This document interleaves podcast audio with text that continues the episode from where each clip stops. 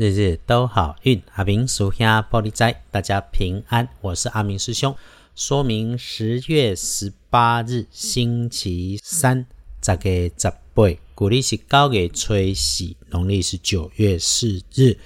星期三的正财会在南方，偏财要往北边找。文昌位在西，桃花人员在东边。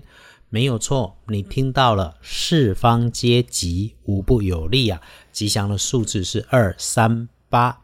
礼拜三这一天，正在在南边，偏在往北方侧，文昌徛在西边，桃花人在东方，四面八方拢好用，而且好用的数字是二三八。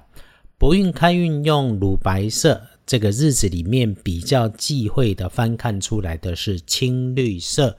星期三有意外花到钱的，可能会是晚辈的女生，或者是因为自己动作快出的意外。不过哈，这种花钱是属于财去人平安的，请感谢花出去的每一块钱，都让我们自己往更幸福美好来靠近。就是注意一下哈，那个外观细细长长的金属尖锐物。啊，它会往视线上方移动，或者是会具有上升特性的物件跟事物，状况会发生在这些工具的周围，或者是它本身对你造成的影响。此外，当人群越多，情绪越浮动的时候，啊，一定要远离一下。黑狼撸嘴收窄人越多的地方，大家的集体智商就会跟着降低，就可能发生因为推挤急忙里，自己跟着群众一起的出错。当你避开人群，走路慢，开口慢，凡事动作前多想一想，就能够没有意外来发生。最后哈，对于网络世界、社群媒体逗留要留心，发言能免则免，言多有误。而且哈，当你遇上了诽谤、质疑，要看清理解他们的嫉妒，嘴巴长在人家身上，自己安然，别和猪打架。这个周三日子不错。有事办事，无事就轻松自在，听任安排的好，有那种忙里偷闲的感觉跟机会。阿明师兄在节目里面总会分享，我们在红尘凡间对待人，学着别有分别心，我们一起觉知自己，学着好的不喜欢，坏的不讨厌。因为哈，只要能够帮助自己平静，你不慌乱，什么都不会出错。周三就是。遇上事情，别有太多的意见跟要求，情绪更不要是自己莫名来担忧，错过了好运势。周三需要贵人的时候，贵人可以从身边动作缓的长辈来寻找。女生的机会大过男生，又或是她身上穿着明显的黄色衣物，是个身形不高但是温暖的人。隶书通身上面写着加分，一般常用的不多。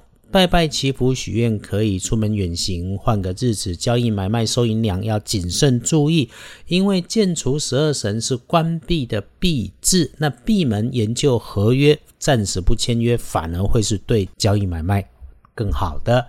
翻看大本的，在时运里头要请注意的时间是天将亮的五点到七点钟，晨起出门交通要注意。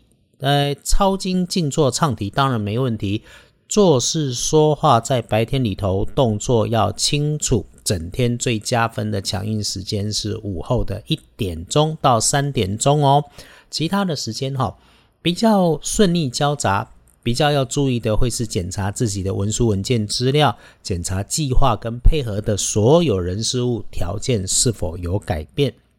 黄昏开始到夜里头的九点后，继续的顺利交杂。要注意的事情就只有琐碎的事情所带来的困扰，不着急，别心烦，别动怒。